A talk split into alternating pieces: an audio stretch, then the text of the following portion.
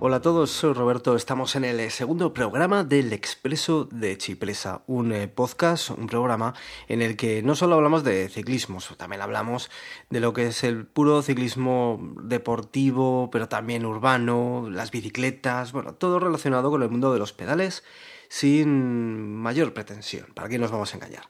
Muchísimas gracias, por cierto, por todo el apoyo que toda la gente que ha escuchado el primer programa pues nos ha dado. Así, pues mira, oye, te da mucha energía y muchas ganas de seguir con el programa y además tengo la noticia buena que daros que es que ya está el podcast de El Expreso de Chipresa en iTunes. Así que ya no solo lo podéis escuchar en iBox, también lo podías escuchar en el expreso de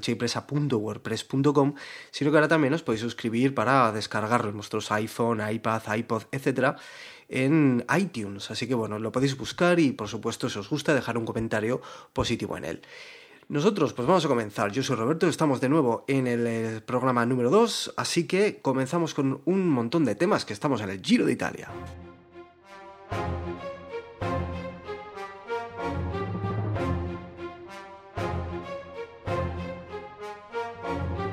No podemos comenzar y olvidarnos de que estamos en mayo y en mayo es el mes de la que para mí es la carrera gran vuelta de tres semanas más bonita de la temporada, el Giro de Italia. Se está disputando, hoy estamos al lunes, eh, realmente estamos en etapa de descanso, con lo cual, pues mira, me ha venido muy bien el, el, lunes para poder grabar el podcast así, pues hacer como una vista atrás, echar un vistazo a lo que ha sucedido en esta semana y tres días que llevamos de competición, ya que, como sabéis, este Giro de Italia comenzó en Irlanda, en Belfast, nada menos. La verdad es que ya comentamos en el blog, en, alguna, en algún artículo, que era algo marketingiano, que no nos gusta entrar mucho en el rollo político, bueno, al fin y al cabo de todos los tejemanejes de dinero que se, que se montan alrededor de estas grandes carreras, pero que sonaba un poco raro. Al final resultó ser un poco bluff, porque tampoco es que hubo mucho espectáculo, salvo las caídas, que sí que las hubo y muchas, además dejando fuera de competición a,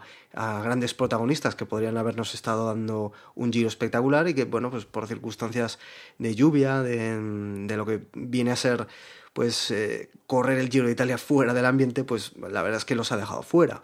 Entre ellos, pues uno de los favoritos, Dan Martin. Dan Martin, bueno, se pegó una galleta espectacular ah, en la crono por equipos, que de hecho abrió el Giro de Italia que se disputó en Belfast y que ganó el Orica. Pero bueno, lo, importante es que se pegaron una galleta espectacular yendo el Garmin a bloque y creo que al final, por las imágenes que se vieron, Dan Martin fue el, él mismo se cayó y hizo caerse a, a todo su equipo, a casi todo de ellos, al menos la mitad se fueron al suelo, y el que peor parado salió pues fue, fue el ciclista irlandés, que además es una pena porque venía con mucha ilusión por poder correr en casa, y fíjate qué mala suerte caerse él mismo y creo que fue una rotura de clavícula y lo ha dejado fuera directamente. Pero no fue la única caída en todas las tres etapas que se corrió en Irlanda y que por cierto Marcel Kittel arrasó en los dos sprints que, que hubo. Y pues bueno, hubo diferentes caídas, entre ellas pues eh, caídas de gente importante como veremos a, continuación, porque Purito, por ejemplo, Joaquín Rodríguez del Catiusa, pues tampoco eh, está ya entre los favoritos para ganar este giro, porque de hecho ya no está ni siquiera en el pelotón, tuvo que abandonar, bueno, unos follones, aunque en este caso no fue en Irlanda, pero, pero vaya, ha habido muchos, muchos jaleos relacionados con las caídas en este giro.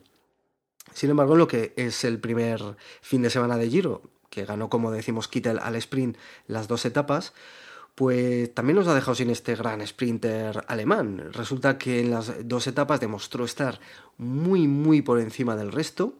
De hecho, en la segunda victoria que, se llevó, pues fue una remontada espectacular. O sea, una de estas remontadas que, que, no te esperas, que ya cuando entras mal colocado a la, última, a la última recta y ves que ya no puedes, pues generalmente los sprinters se van dejando llevar porque saben que por mucho esfuerzo es imposible remontar. Sin embargo, Kittel empezó a, vamos, a machacar los pedales con unos vatios, bueno, llegó a los 2000 vatios de potencia, algo espectacular y que de hecho, pues para que no vamos a engañar, mm, generó alguna suspicacia, ¿no? Alrededor del ciclista alemán. Sin embargo, pues bueno, arrasó con todo y se llevó las dos etapas. ¿Qué pasó? Pues que el lunes anterior claro, de Irlanda se han tenido que desplazar al sur de Italia para continuar la corsa italiana y encima en terreno ya por fin italiano. Kittel le ha sentado muy mal, por lo visto, ese traslado y, mm, pues bueno, dijo que estaba enfermo, que no había pasado una muy mala noche con fiebre, etcétera, y que no podía salir en esa cuarta etapa. Así que bueno, pues no llegó a Bari y es una pena porque realmente Kittel se hubiera llevado más de una etapa al sprint, que sin embargo aprovechó el francés, el sprinter francés, Nasser Bohouani, o Juani, que es, un sprinter curioso, es un tipo... Eh, a mí no me, no me gusta personalmente. Y eso que se ha llevado ya dos, dos, etapas al sprint, las dos siguientes que ha habido y que de hecho pues podía haber ganado perfectamente Kittel. Sin embargo, es un tipo que, bueno, mm, se ha sabido buscar bien las castañas del fuego y aprovechar bien su oportunidad. Porque, por ejemplo, claro, mucha gente le dice, claro, Juani ha ganado porque no estaba Kittel, porque no hay sprinters de nivel en este giro, etc. Pues bueno, también está Elia Viviani en el Cannondale. Y sin embargo, pues bueno, se ha adelantado, ha luchado. sobre todo en, una de la, en la primera etapa que ganó Bohani, no, en la segunda etapa que ganó Bohani, que yo vi un montón, el circuito fue súper peligroso, que fue de hecho cuando hubo esa gran caída en el, en el pelotón y, bueno, muchísima gente como por ejemplo Gianpaolo Garuso o el propio Purito pues antes yo que abandonar a carrera, etcétera y que realmente pues em, se buscó las castañas del fuego él para conseguir meterse al sprint y vencer porque realmente es el yo creo que es el hombre más rápido de los que quedan ahora mismo en el pelotón para ganar los sprinters veremos a ver si aguanta la carrera porque ahora viene viene caña de la dura. Pero bueno, el caso es que la clasificación general de la Malia Rosa ahora mismo está encabezada por un sorprendente Cadel Evans, que nada menos tiene 37 años y que, ojito, hace 12 años fue la primera vez que se infundió la Malia Rosa. O sea, no, no os lo perdáis. Un tipo como Cadel Evans, un auténtico diésel, un tipo que, bueno, pues igual no tiene la carisma de otros corredores, no tiene la explosividad, ya lógicamente también por la edad, pero que ahí está, muy inteligente en carrera siempre y además con un super equipo, la BMC, que también ha sido polémica, cómo cogió la malia rosa eh, Evans. Eh, ya veis que está siendo un giro realmente un poco polémico.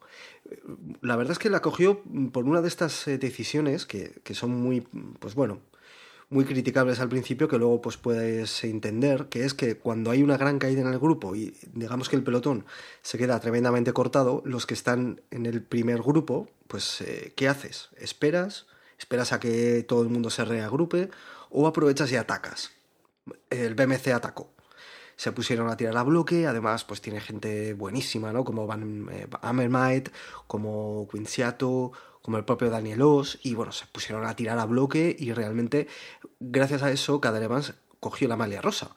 Y de hecho la tiene desde aquel día, no la va a soltar, y de hecho, pues fíjate, Rigobert Urán está a 57 segundos, Rafa Maika a 1.10, pero luego ya los grandes favoritos, como por ejemplo Nairo Quintana, está a 1 minuto 45 del australiano, o sea que realmente le sirvió de, bastante ese, ese corte. ¿Es éticamente reprobable el hecho de que la BMC tiró cuando había un corte? Pues bueno, yo personalmente creo que para eso, para eso hay inspectores de carrera y para eso hay un director de carrera que tendría que decir, igual que un árbitro en el campo de fútbol, si el juego se para o no, si se espera o no se espera.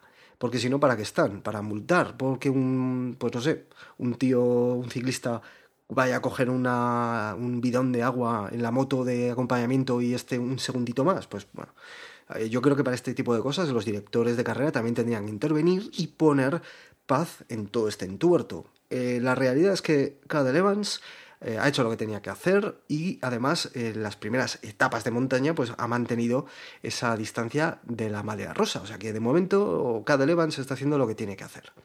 Y como decimos, que Kittel lleva ya dos etapas, ya no va a conseguir más lógicamente, o lleva dos etapas pues vamos a ver a alguien que también ha ganado dos etapas. Esto va de dobles.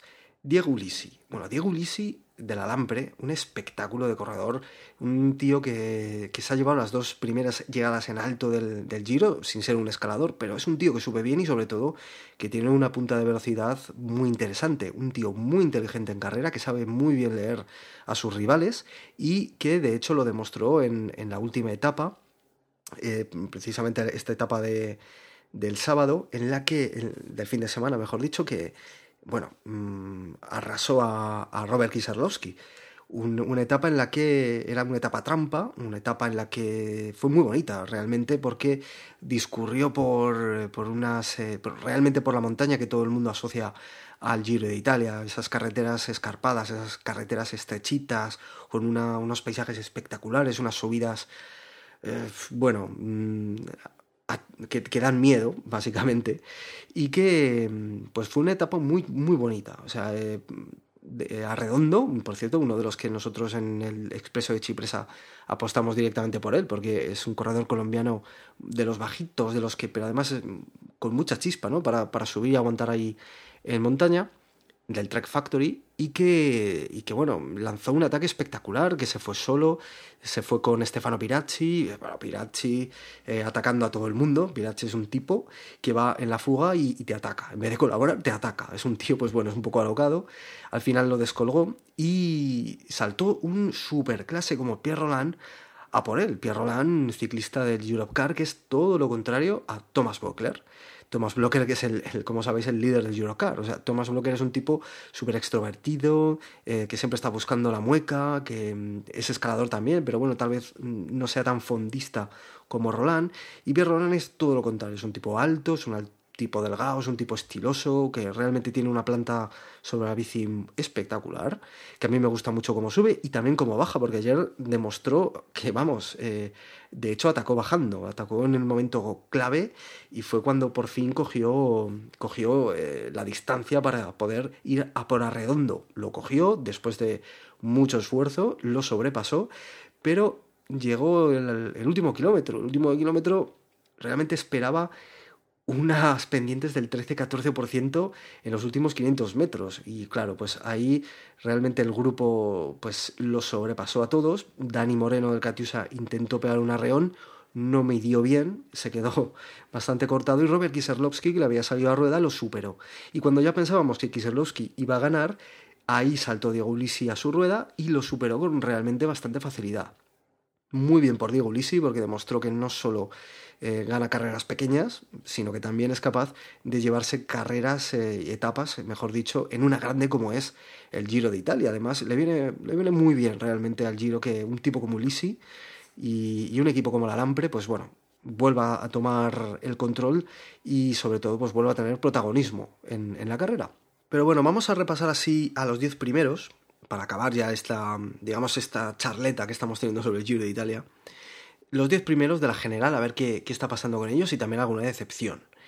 Eh, vamos a ver cómo, por ejemplo, cada Evans ya hemos hablado con él, un tipo inteligente, ha sabido hacer, pero eh, digamos que cogiendo la maglia rosa con algún, alguna polémica, pero que realmente yo creo que va a poder mantenerla bastantes días y que si no hay ataques como no le están haciendo eh, de momento los grandes rivales, como son Urán, como son por ejemplo pues Fabio Aru o el propio Nairo Quintana, pues va a seguir con ella hasta que o bien em, Evans eh, pegue un pinchazo, que tampoco sería raro por la trayectoria que tiene cada Evans, algún pinchazo gordo en etapas gordas como la de Soncolán, pues posiblemente mm, sea un serio candidato para acabar con la, con la malia hasta el final. Pero bueno, el caso es que Rigobert Durán va segundo, como ya quedó en el Giro del año pasado, con un equipo trabajando para él, con el Quick Step, y mm, la verdad es que lo veo bastante fuerte.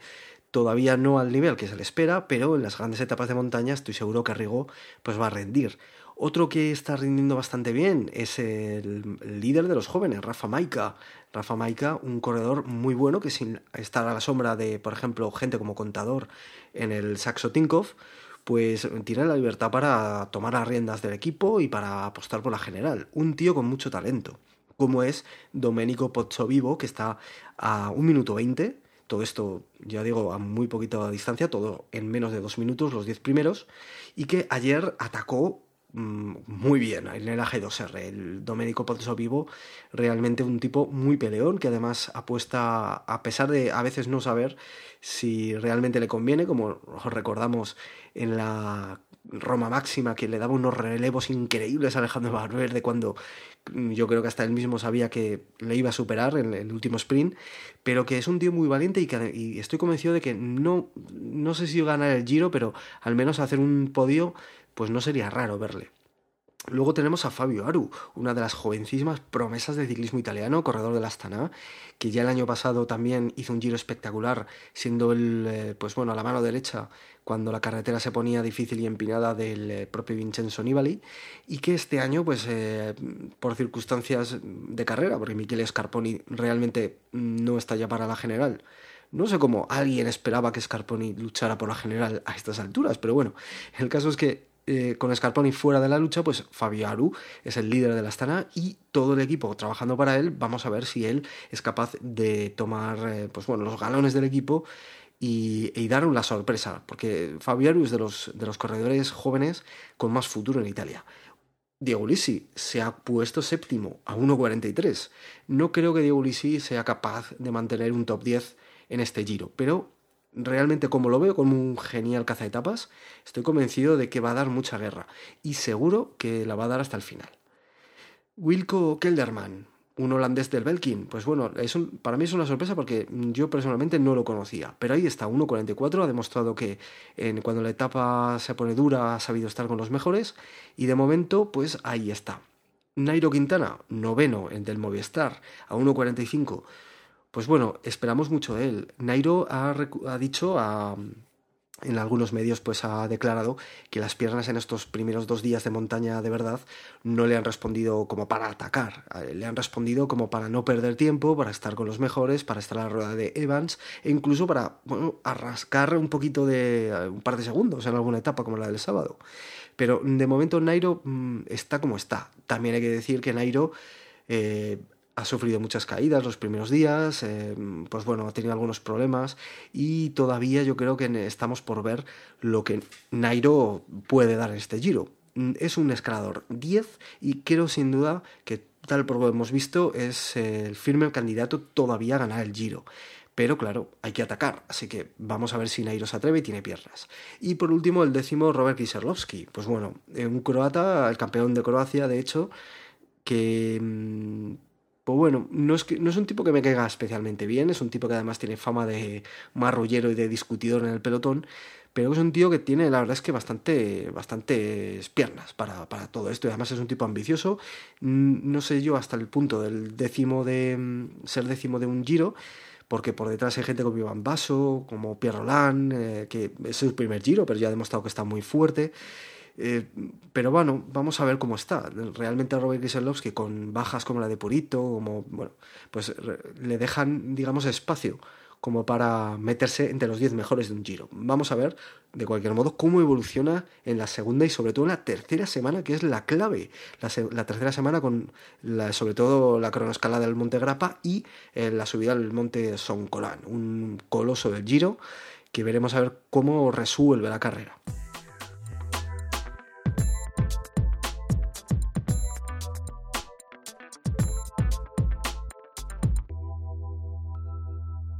Bueno, esto que os voy a contar es algo más personal, pero que recientemente con todos los cambios que, ha habido en el tema del eh, circular por la ciudad en bicicleta, pues eh, ya sabéis que en el código de circulación, pues bueno, ha tenido algunos que otros eh, guiños y detalles también polémicos, por cierto, con el asunto del casco y tal, pero que mm, ha tenido algunas historias como para, bueno, ellos dicen proteger al ciclista, yo no sé si hasta cierto punto eso es verdad o no, pero que, mm, que bueno, al menos digamos que la bicicleta está bastante ya mm, presente en, todos estos asuntos de, eh, pues bueno, remodelar un poco las leyes de circulación, no solo en carretera, sino también en ciudad.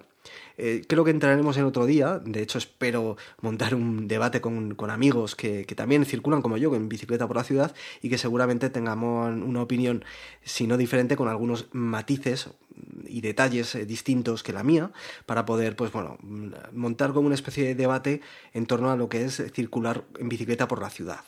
Pero bueno, Hoy os quiero contar una anécdota, una anécdota personal que además también he escrito en forma de artículo en el expreso de en el blog que sustenta este podcast, y que viene un poco en relación a la gente, y digamos que a los automovilistas que van con su coche y que no se dan cuenta que ciclista es pues uno, un elemento débil en lo que es la circulación por la ciudad y en lo que es la jungla de, asfalto, que ellos son los reyes. Al fin y al cabo el coche, furgonetas, eh, autobuses, pues no hay nada que hacer contra ellos. Así que mm, los ciclistas, ¿qué tenemos que hacer? Ir siempre con mil ojos, con mucho cuidado, no creernos los reyes, anticiparnos y pues bueno, tener un poco de respeto también, porque muchas veces hay que decir que los ciclistas somos los primeros que pues a veces se nos va un poco la cabeza y no respetamos ni peatones ni coches, con lo cual siempre que pedimos respeto hay que respetar a los, a los demás. Esto siempre partiendo de esta base. A lo que yo voy. Es una anécdota personal que me ocurrió hace unas semanas. Yo iba, bueno, yo me desplazo todos los días a trabajar en bici, es una de las suertes que tengo, y mm, pues bueno, la mayoría del trayecto lo realizo por carril bici. No tengo problema, yo voy a mi marcha, pues bueno, ya sabéis que a veces los carriles bicis tampoco son del todo tranquilos, pero en mi caso pues intento ir muy relajado y sin darme ni dar ningún susto pero llega un momento en el que me tengo que desplazar por la calzada y compartir el espacio con los coches. Además, da la casualidad de que es un tramo de una calle que tiene un solo carril en una circulación, o sea, en una dirección, lógicamente. Y entonces, claro, eh, a primeras horas de la mañana tengo la desgracia de que la comparto con demasiados coches. Eh, claro, las normas de circulación eh, no escritas, o al menos no que yo sepa, pues siempre dicen que cuando vas con la bicicleta circulando por la ciudad tienes que ir siempre en el carril de la derecha y que eh, siempre tienes que, pues bueno, procurar eh, protegerte a ti mismo. Claro, cuando la vía es simplemente de un carril y de una dirección, pues lo ideal es circular por el medio de la calzada, siempre a una velocidad adecuada. No puedes ir muy lento porque lógicamente vas a causar un perjuicio también a los automovilistas pero ¿por qué en el centro de la calzada? Porque, lógicamente, si vas muy pegado a los coches de la derecha que están aparcados, te puede sorprender, por ejemplo, una puerta que se abre o alguien que intente cruzar mal entre los coches y, te lo encuentres sin posibilidad de eh, evitarlo o frenar y te des un susto o tengas un accidente. Por lo tanto, ¿yo qué hago? Pues bueno, voy por el carril, voy por el centro, pero voy a una velocidad adecuada. Es decir, en mi caso, si la vía, además, tiene varios carteles que lo prohíben, no circulará más de 30 por hora. Yo voy a 30 por hora con mi bici y la mayoría de los coches van a 30 por hora, me respetan y no hay problema. ¿Qué pasó la semana pasada? Que vino un señor con un Audi A6 eh, negro que me estaba pisando directamente. Pero ya no es que me estuviera pisando, me estaba, eh, de hecho, pitando todo el rato, no sé si para que me apartara o para avisarme que, que, me iba a pasar por encima.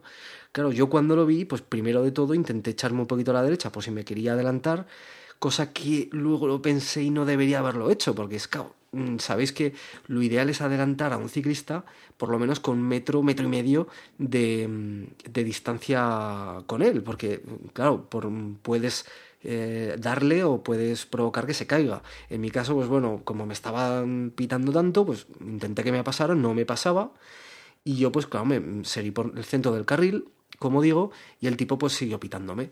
Al final llegó una pues bifurcación, un cambio de calle y se fue hacia la derecha y yo ya me quedé solo. Pero claro, yo cuando llegué a la oficina me quedé tranquilo, me quedé tal, pero digo, pero este, este tío que pretendía hacer conmigo, o sea, ¿por qué me estaba pitando? De hecho, está prohibido. O sea, no puedes eh, atosigar, no puedes asustar a un ciclista así porque sí. Y ahora mismo, eh, con la nueva reglamentación del código de circulación, te pueden quitar, si haces esto, cuatro puntos de carnet. Claro, yo pensé, digo, si lo llegas a ver directamente, paro, le cojo la matrícula y lo denuncio porque no se puede hacer directamente. Cuando vamos en coche hay que tener en cuenta de que eh, al ver bicicletas, primero de todo no nos tenemos que asustar y segundo, es un vehículo más. Con lo cual hay que respetarlo y sobre todo si le vamos a dar un, un susto, ojito porque se nos puede caer el pelo. Hay un montón, como decimos, de información en Internet para visitarlo y para que sepáis eh, lo que tenéis que hacer tanto en coche como en bicicleta para circular correctamente y respetarnos todos, que al fin y al cabo creo que es la base, porque también, lógicamente, se nos, a los ciclistas se nos, eh, se nos dice que no podemos circular por las aceras, pero claro, hay que facilitar un poco el hecho de que el ciclista circule por la calzada. Entonces, pues bueno, hay que llegar a, por, pues no sé, a un consenso entre todos y sobre todo mucha culpa de esto tiene la educación, incluso más que la, que la propia, eh, la propiamente ayuntamiento de turno o, lo que sea, porque al fin y al cabo, pues eh, por muchas leyes o no leyes que haya o no haya, la educación es lo que prima. Entonces, pues bueno, yo pido un poco de respeto y, y con esta anécdota que os cuento, sobre todo concienciar no solo a los ciclistas de que tengan cuidado, a los peatones de que también, sino que también los automovilistas, ¿no? Y, bueno, es un poco eso. Seguro que vosotros tenéis un montón de anécdotas que me podéis contar en Twitter también, que estamos en edchipresa, con dos S, por supuesto, en Twitter y en el blog. En, el, eh, por cualquier comentario lo puedes hacer en el expreso de chipresa.wordpress.com.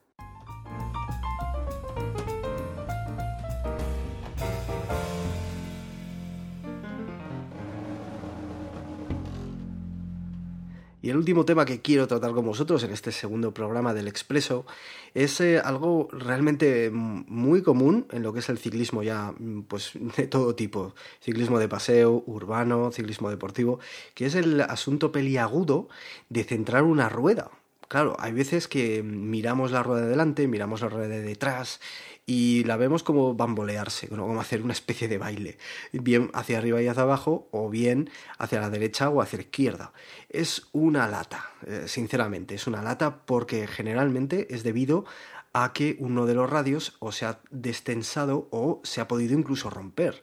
Eh, eh, la verdad es que arreglar un radio, mm, para los que no estéis muy eh, acostumbrados a la mecánica de bicicletas, es un poco engorroso, es muy complicado. Un radio, pues bueno, es como un alambre que va muy tenso, apoyado en, o mejor dicho, atornillado en el, la propia llanta, al propio buje de la rueda y que, pues bueno, con una serie de tensiones, pues va, mm, digamos que dándole lo que es la consistencia y la capacidad de rodar recto a la, rueda. Es algo, pues bueno, sencillo de, explicar, pero es, complicado de hacer porque radiar una rueda de cero es algo que os aseguro es muy complejo. Pero bueno, la verdad es que a veces sí que nos puede pasar. A mí eh, hace poco pues me ocurrió que de repente me empezó a hacer como un ruido la rueda de detrás y era porque básicamente si iba a la izquierda por, eh, y me tocaba con el propio cuadro. Fijaos eh, que era un bamboleo bastante considerable y era pues porque, no sé, en uno de estos mm, subidas o bajadas de bordillos o no sé, no sé cuándo debe ocurrir, pues unos, eh, unos radios se me habían destensado.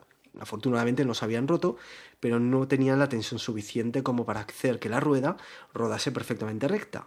Entonces, pues bueno, mm, tienes ahí dos opciones. Una es llevarlo a una casa de bicicletas, a un taller donde por 25 o 30 euros te lo van a dejar perfecto, con los inconvenientes lógicos de que primero tienes que dejar de pedalear por un tiempo y segundo, pues eh, el coste que te pueda suponer o hacerlo tú mismo. Hacerlo tú mismo tiene varios mm, inconvenientes tiene la ventaja de que no te va a cobrar nadie, que te lo haces tú. Segundo, que tienes la ventaja de que vas a aprender a hacerlo y un poco más, porque luego son todo inconvenientes. Porque es un asunto un poco complicado, porque lógicamente cuando tensas algo, pues mm, algo mm, se destensa. O sea, vamos, que tienes que acertar. Eh, yo os doy un par de consejos para si os lanzáis a hacerlo vosotros mismos que no os cueste demasiado. Hay diferentes técnicas. Seguramente como no tendréis un centrador profesional de taller en casa, yo lo que hago es que me pongo primero la bicicleta al revés, apoyada en el sillín y en el manillar, siempre con algo debajo para no estropear tanto el sillín como los componentes del manillar, y em, básicamente con, con dos pegatinas, con dos pequeñas pegatinas que podéis hacer con celo y papel, poniéndolas en el cuadro bien donde va a girar la rueda, a cada lado, derecha e izquierda, pues ir girando poco a poco para ver exactamente la rueda hacia qué lado se nos está yendo. En mi caso era hacia la izquierda y la rueda cuando giraba tocaba esa pegatina eh, como si fuera, pues no sé, como si fuera un, un trocito de celo, imaginaos, tocaba a la vez que giraba. Entonces, pues bueno, ya sabía que eran los radios de la derecha, mejor dicho, los radios de la izquierda, los que me estaban, eh, pues bueno, los que estaban desajustados. En mi caso era que les faltaba tensión. Claro, simplemente con lo ideal es una llave de, tensar radios, eso es lo ideal por supuesto, pero si no, pues con unos alicates, con mucho cuidado, tan solo hay que hacer un medio giro a lo que es esa pequeña tuerca alargada que tienen los radios cuando eh, están, digamos que pegados a la, a la, llanta, y simplemente con un giro, eh, para tensarlos lógicamente a la derecha, pues ya lo solucioné. Esto, eh, claro, hay que tener mucho, pues digamos, mucha paciencia, porque a veces no damos con el radio adecuado, hay que tensar, luego destensar, siempre tensando hacia la derecha, destensando hacia la izquierda, y bueno, pues teniendo en cuenta, pues un poco el propio movimiento de la rueda. Es algo, ya os digo, es algo que, puede llevaros vuestro tiempo, pero que cuando conseguís centrar la rueda, vamos, es, una maravilla. seguramente no lo vais a conseguir centrar perfecto porque, ya digo, es más para salir del paso que, para otra cosa y si realmente lo que queréis tener es la rueda centrada, pues lo mejor es llevarlo a una casa de bicis y ellos os lo harán perfecto. Pero bueno, ahí están esos pequeños trucos. O bien con dos pegatinas, digamos que para ver exactamente hasta dónde se nos va la rueda, o también podéis utilizar un pequeño bolígrafo o un lápiz para que cuando giréis la rueda, pues sepáis exactamente en qué punto el radio, o, mejor dicho, en qué punto de la llanta los radios están destensados, pues serán, digamos que, la parte que tengamos pintada con ese lápiz o ese boli. Ahí estará el radio que tengáis que tensar o destensar. Bueno, un poquito de maña, un poquito de, de energía y ganas y tendréis la bicicleta siempre lista. Algo muy importante siempre que salís en bici, en ciudad, en carretera, en montaña. Tener la bici siempre impecable. Yo por ahora, con estos cuatro temas, me despido, que ya es bastante. Os espero en las próximas semanas con el Expreso de Chipresa, por supuesto en versión podcast en iVoox, en iTunes, en el propio blog. Y pues bueno, vamos a ver qué pasa en el Giro de Italia. El Tour de California, por cierto, también se está corriendo estos días. ¿Quién va a ganar? Bradley Wiggins, impresionante Bradley Wiggins. Eh, bueno, yo soy un fanático de Bradley Wiggins, así que bueno, me alegro por él. Eh, Twitter, twitter.com barra edchipresa, con dos S siempre. Y poquito más. Yo soy Roberto, me despido. Nos vemos en el expreso de chipresa.wordpress.com. Hasta luego.